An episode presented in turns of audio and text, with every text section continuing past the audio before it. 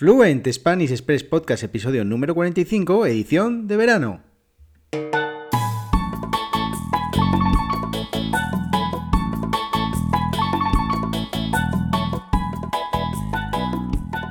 Muy buenos días, esto es Fluent Spanish Express Podcast, el podcast para aprender, para practicar y mejorar vuestro español. Todos los días, de lunes a viernes, un nuevo episodio donde comparto contenidos con consejos, con recursos y recomendaciones para llevar vuestro español al siguiente nivel.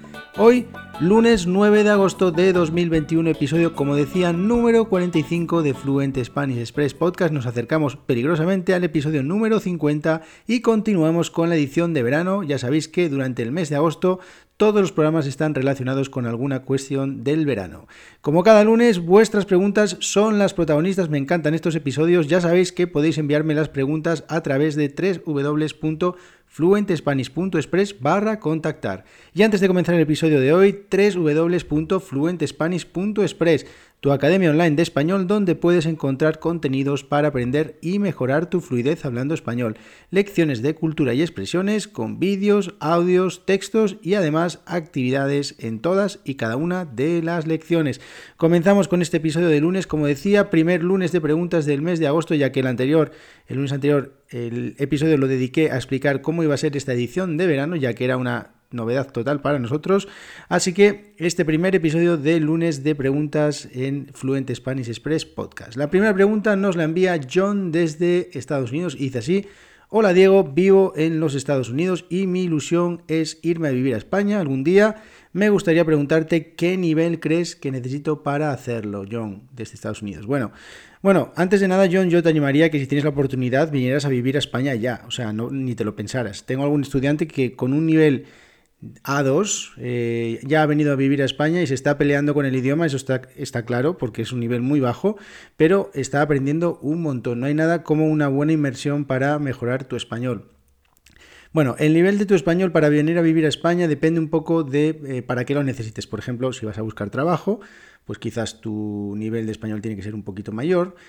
Si vas a trabajar en una empresa en inglés o estás trabajando por tu propia cuenta y puedes trabajar en inglés y solo necesitas el español para vivir, pues eh, también tu nivel de español no hace falta que sea tan alto. Eh, y por ejemplo, si quieres, depende también un poco si quieres vivir en una gran ciudad. Por ejemplo, si vives en una ciudad como Madrid, pues Madrid es una ciudad un poco más cosmopolita, quiere decir que hay personas, te vas a encontrar con personas que hablan inglés o bueno, digamos que quizás tu, inmersión eh, va a ser un poco más fácil, ¿vale? Si vas a vivir en un lugar con menos gente o un lugar, por ejemplo, no sé, como Galicia, en el que hay personas que hablan en gallego, pues bueno, quizás Valencia, Valenciano, bueno, pues te vas a encontrar un poco, eh, un poco más dificultades. Pero bueno, yo creo que, como te digo, que te animaría desde ya. Y además, mira, por ejemplo, en la academia, en www.fluentespanish.express, ahí publico lecciones eh, sobre temas de cultura y de costumbres, lo cual creo, y de expresiones también, que utilizamos los nativos en España, lo cual creo que te puede ayudar para mejorar tu español y que tu shock cultural, digamos, sea eh, menor y puedas eh, entender un poquito mejor cómo vivimos los españoles. Así que, bueno, yo creo que, eh, vamos, mi opinión es que te animaría a que cuanto antes, si tienes la oportunidad, vengas a vivir a España. No te vas a arrepentir, eso está claro. Bueno, espero que vengas muy pronto y que tu español te ayude a disfrutar de tu estancia aquí en España, ¿vale? Segunda pregunta del día, Giuseppe desde Italia nos pregunta, buenos días Diego, me gustaría preguntarte, ¿me recomiendas utilizar un libro para mejorar mi español? Quisiera hablar mejor y conocer más expresiones para utilizar. Muchas gracias Giuseppe desde Italia. Bueno, lo mismo, Parece que está, el programa está dedicado para que yo haga un poco de publicidad, pero es cierto que, bueno, a ver, yo, si tienes un nivel de español eh, ya intermedio alto, mm, no suelo recomendar, y tu objetivo es eh, mejorar tu, tu, fluidez hablando, mejorar tu vocabulario hablando, eh, tus expresiones. Eh, hay muchas expresiones que utilizamos los nativos, sobre todo, bueno, eh, siempre eh, lo recomiendo que lo hagáis buscando un poco cuál es vuestro vuestro objetivo, vuestro país objetivo, ¿vale? Si en este caso es España, intentar aprender las expresiones que se utilizan aquí en España, que utilizamos aquí en España. y eso lamentablemente en español y en todos los libros no están en los libros, o sea, en todos los idiomas no están en los libros. Tampoco en mi caso para estudiar otros idiomas, eh, estudiar eh, en un nivel avanzado en los libros no encuentras esas expresiones que se utilizan en el día a día. Eso es una cuestión que, bueno, es un déficit que tienen los libros, casi todos los libros, bueno, pero es muy difícil encontrar el vocabulario, las expresiones de la calle. Entonces yo te recomiendo sobre todo que intentes utilizar el español eh, viendo, si no tienes la oportunidad de estar en España, en inmersión, viendo películas, viendo series, leyendo libros, eh, hablando o intercambiando idiomas con, otros, con otras personas o incluso teniendo clases con profesores que, eh, a los que les pidas que, que se adapten un poco a esto de las, a, ayudarte con las expresiones. Por ejemplo, yo con algunos estudiantes simplemente hago clases de conversación eh, con temas de expresiones, cómo, nos expresamos, el tema de las costumbres, bueno, y bueno, yo creo que esas serían un poco las cosas, porque utilizar un libro, por ejemplo, para temas de gramática, si estás en un nivel avanzado, eh, se supone que ya has tenido que estudiar un poquito de gramática eh, o, bastante gramática y eh, yo en ese caso ya solo recomiendo hacer pequeños repasos de cosas en las que tengamos más dudas. Por ejemplo, si no sabemos exactamente en qué situaciones utilizar el presente de subjuntivo, pues eh, consultarlo rápidamente.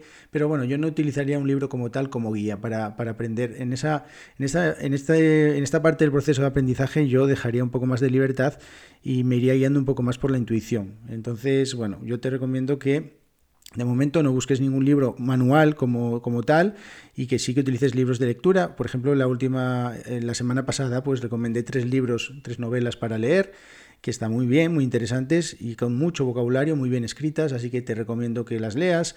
Bueno, hay muchas actividades que a lo largo de este podcast he contestado alguna vez que, creo que pueden ayudaros a eh, mejorar vuestro español sin necesidad de tener que comprar un libro. Pero bueno, eh, esto también va a gustos. Hay personas que se sienten muy cómodas con un libro, con un manual, y lo respeto y me parece muy bien, pero personalmente yo en estos niveles ya altos no suelo recomendar eh, un manual para, eh, sobre todo para lo que tú me dices, para conocer más expresiones, para más vocabulario y para mejorar tu fluidez. Así que bueno, yo creo que eh, esa es mi recomendación. Espero que te ayude, Giuseppe. Y bueno, pues vamos con la última pregunta del día de hoy, que es Erika desde Alemania y dice, hola Diego, muchísimas gracias por tu podcast, muchas gracias. Me ayuda muchísimo con mi español.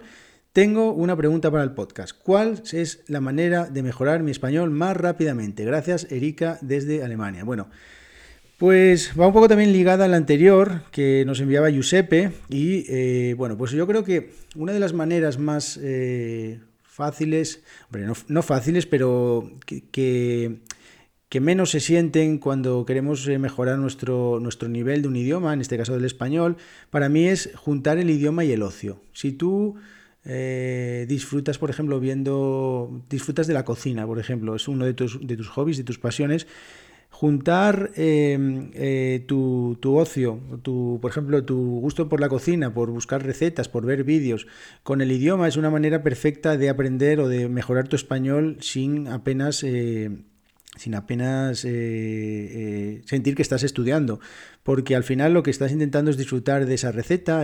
por ejemplo, por eso es tan popular hoy en día ver películas y ver series en otros idiomas, aunque sea subtitulado, porque al final tú estás aprendiendo de manera, eh, no digo pasiva, pero eh, estás disfrutando, o sea, tu primer, el primer punto de todo esto es que estás disfrutando de una película, estás disfrutando de una serie. En segundo lugar está el tema del idioma, pero bueno, ya te digo que al final vas aprendiendo a fuerza de estar disfrutando de lo que haces. Entonces yo siempre, en estos niveles ya avanzados, diría siempre que es juntar el ocio, juntar el ocio con el idioma. Y si eres capaz de hacerlo, si eres capaz de, introducir el, español en tu día a día, en, tu, en tus momentos de ocio, no en todos, por supuesto, pero en bastantes momentos de ocio, vas a ir practicando poco a poco sin darte cuenta y cuando, te, y cuando llegará un día que, bueno, pues, pues te saldrán expresiones de manera natural porque las has escuchado en un vídeo de YouTube, en un podcast, en, en una película, en una serie. Bueno, entonces yo te recomiendo que eso, juntar el ocio con el idioma. Así que bueno, espero que te ayude, Erika, y que eh, tu español mejore mucho.